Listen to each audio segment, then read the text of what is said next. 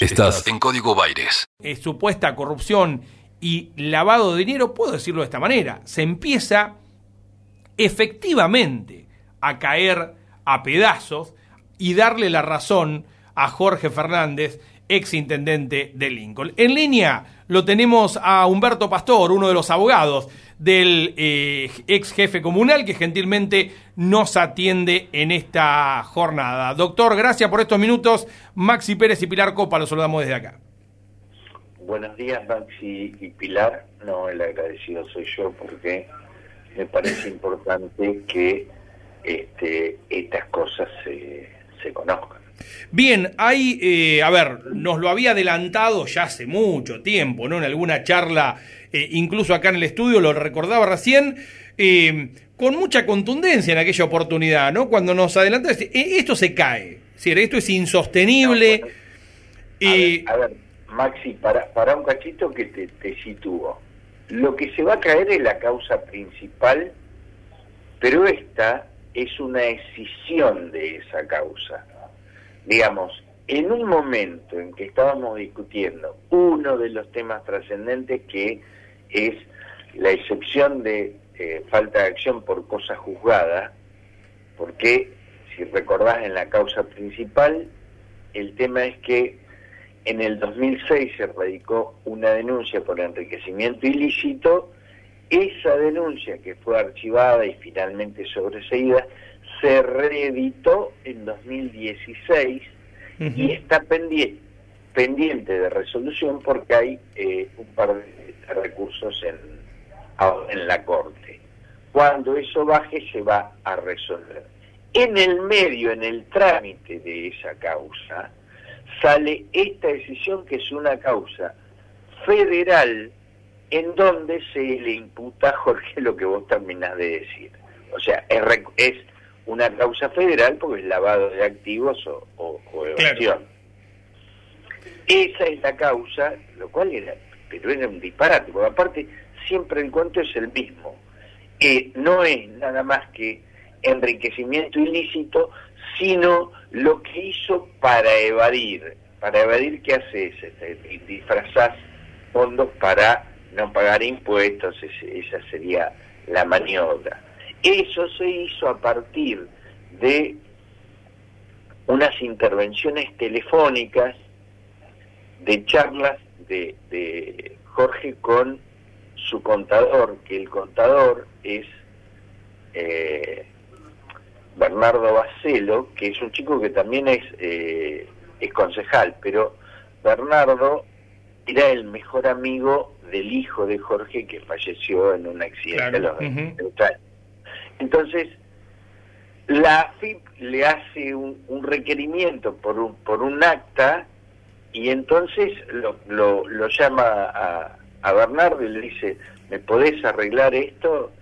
Sí, como no, entonces lo ven y bueno, de esas charlas se infiere, porque el tema, hay, hay una parte, es, es tragicómico, porque es, es realmente así.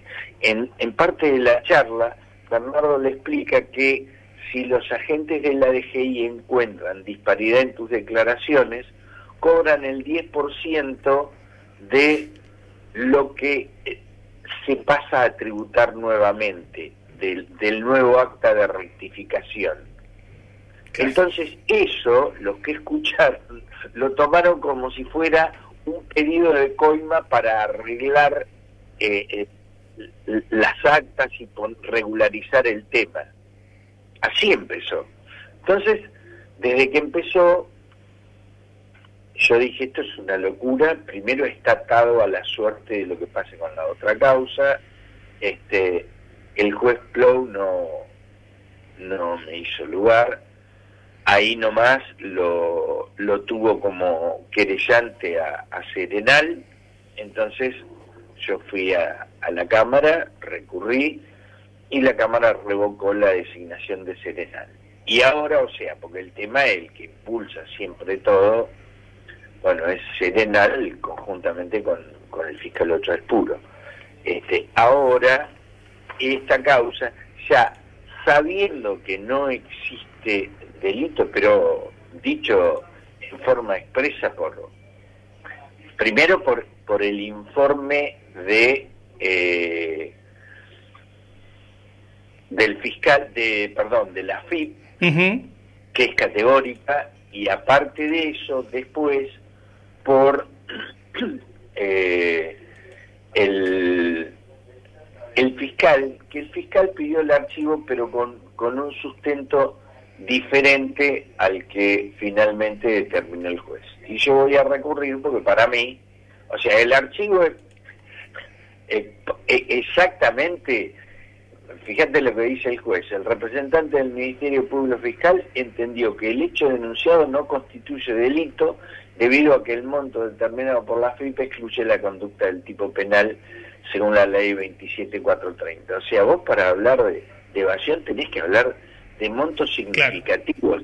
Esto fue una rectificación de una declaración jurada en virtud de la cual tenés que pagar impuestos durante, suponete, te dan 24, 36 cuotas, que son cuotas de, de 10 mil pesos. O sea, este, la realidad es que se pretende eh, personificar o, diabolizar a una persona con, argumentos de este tipo, que es una pavada este, Este es el, el meollo de la cuestión. ¿Cómo se denigra a una persona estúpidamente? Y cuando los medios dan, porque este es el otro problema, se informa que que está, sí, tiene una nueva causa por este eh, delitos federales. Ahora ya no solo estamos en la justicia ordinaria, sino delitos federales.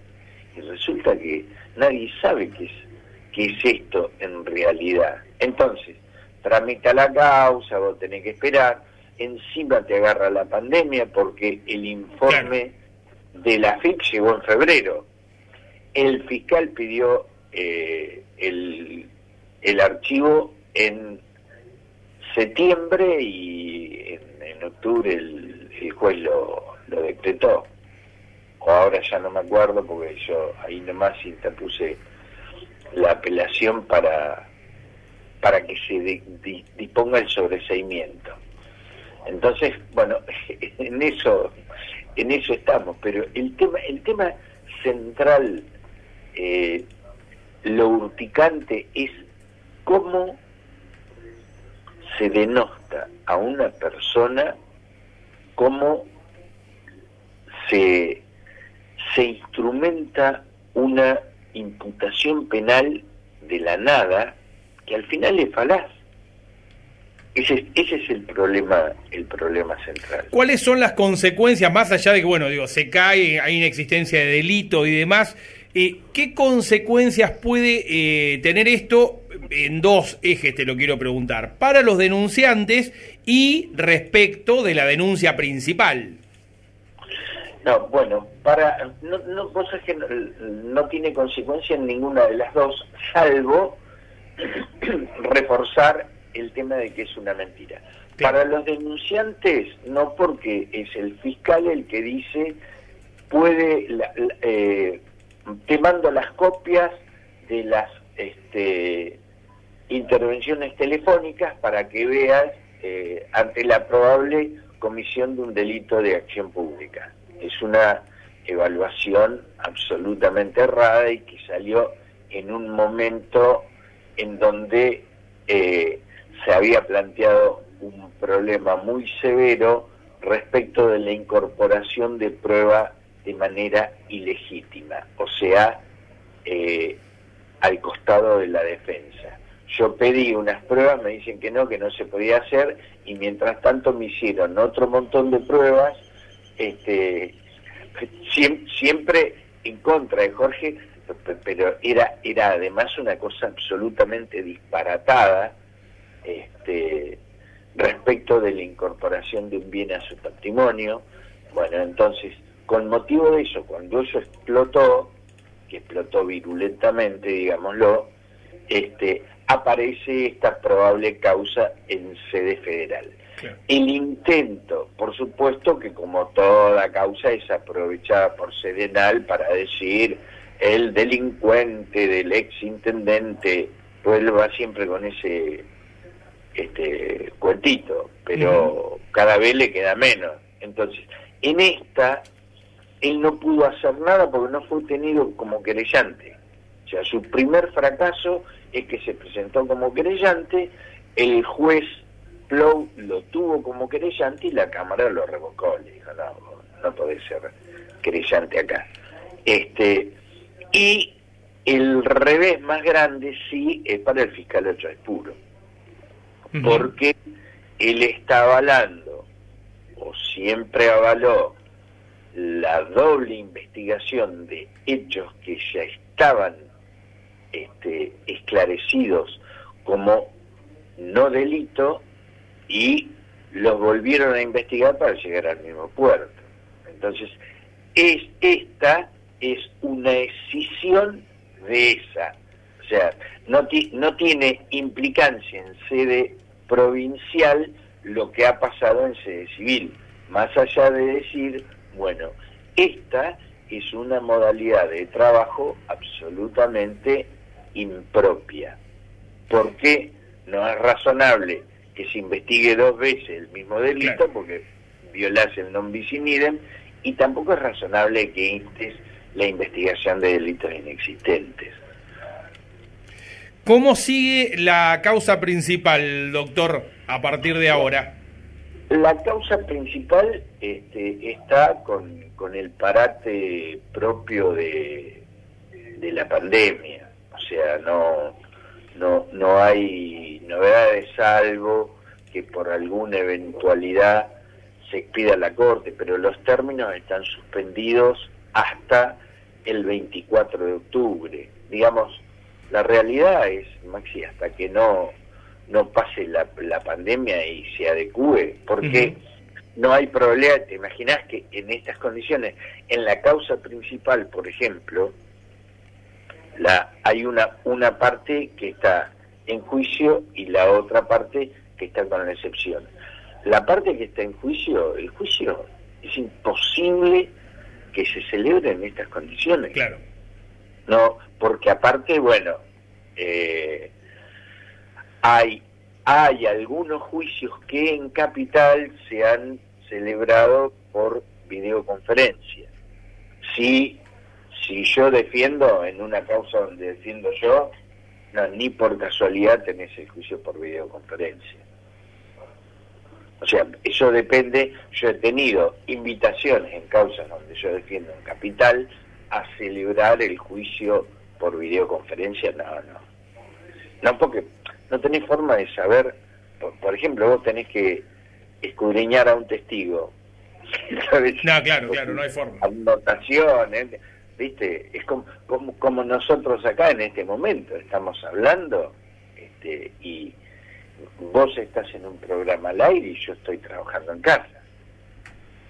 Está claro, está claro que para eso vamos a tener que seguir esperando. Pero las novedades, digo, están, ratifican de alguna manera no lo que vienen planteando desde esta, este... esta novedad, esta novedad es trascendente porque es un hito más de eh, las falacias de Serenal. Esto sí es así, es un hito más, ¿por qué? Bueno, en definitiva, Telenal ha, trabajado siempre en, conjunto con, con Puro. Esto lo mandó el fiscal, pero lo manda el fiscal y él se constituye en querellante. digamos, el, el este, porque yo me entero de la existencia de la causa porque vos vas controlando en el sistema informático de la causa provincial y ves que se libra un oficio por probable comisión de delito de acción pública. Entonces decís, ¿esto qué es? Y ahí, yo que vivo en La Plata, tengo que viajar a Junín, a interiorizarme, a sacar las copias, bueno, todo lo que pasa cuando se gesta una causa penal. Y en esa causa penal que se gestó así, a los dos minutos él estaba presentado como querellante. O sea, creo que llegamos los dos abogados este, más o menos juntos. Yo con la designación de defensor, que tuve que ir a verlo a Jorge Alinco el primero, y, eh, ellos como, como creyentes. Eh, Humberto, eh, está claro que hay que esperar para la resolución definitiva. La expectativa, digo, en, en, Lincoln me imagino que sí va a tener impacto político lo que va a pasar. Digo, más allá de que no es tu, este, tu ámbito, no tu área. No, no, no tengo ninguna duda. porque Tampoco tengo ninguna duda. Eso sí lo podemos charlar. Que las denuncias que padeció Jorge fueron netamente políticas y demuestran un accionar. Cuando esto termine, eh, viste que ayer hubo un nuevo voto en disidencia del doctor de Lázari en la Corte con motivo de la suspensión, la prórroga, digamos, de la suspensión del doctor Ferrari, que es el, el fiscal general de, Lomas. Este, bueno,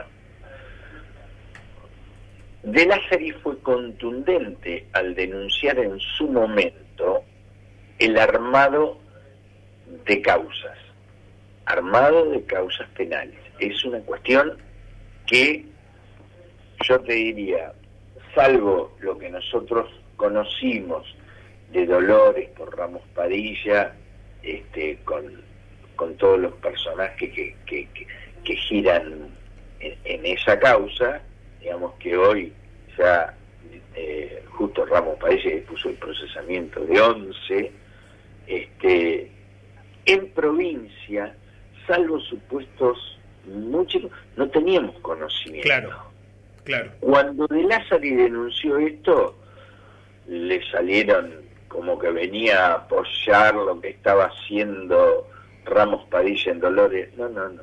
Lázari estaba hablando de otra cosa, de irregularidades que se verificaron con trámite de causas este, digamos, escrutados por la Corte. ¿no? Eh, de Lázaro para mí, desde muchos años, ha sido el, mejor ministro de la Corte, este, un hombre de una solvencia intelectual y jurídica. Sí, sí, y que con ese posicionamiento explica no lo que en definitiva se está demostrando, ¿no? Que en este caso este Jorge fue una víctima de este armado de causas con un direccionamiento político en este caso determinado. Doctor, gracias por estos minutos con Radio La Plata. No, por favor, gracias a ustedes. Un fuerte abrazo. Escuchábamos a Humberto Pastor, abogado del ex intendente de Lincoln, Jorge Fernández. Es la explicación técnica de una causa que se cae, pero que tiene un componente, dos en realidad, componentes importantes. Por un lado, el hecho de que las causas son impulsadas por el sucesor de Jorge Fernández. Esto no es un dato menor. se están cayendo las causas de aquel que hizo campaña, primero en 2015 y después en 2019, apuntando contra el ladrón de Jorge Fernández, el corrupto de Jorge Fernández. Eh, salvando las distancias, ¿no? Pero de la misma manera que, por ejemplo, hoy Mauricio Macri, yo escuchaba la última nota con eh, Jonathan Viale. Sí culpando a Cristina Fernández de Kirchner por el fracaso de sus medidas de gobierno. El equilibrio justo entre música e información. Está en Radio La Plata. Está en Radio La Plata. El nombre de tu ciudad. Tu ciudad. Tu ciudad.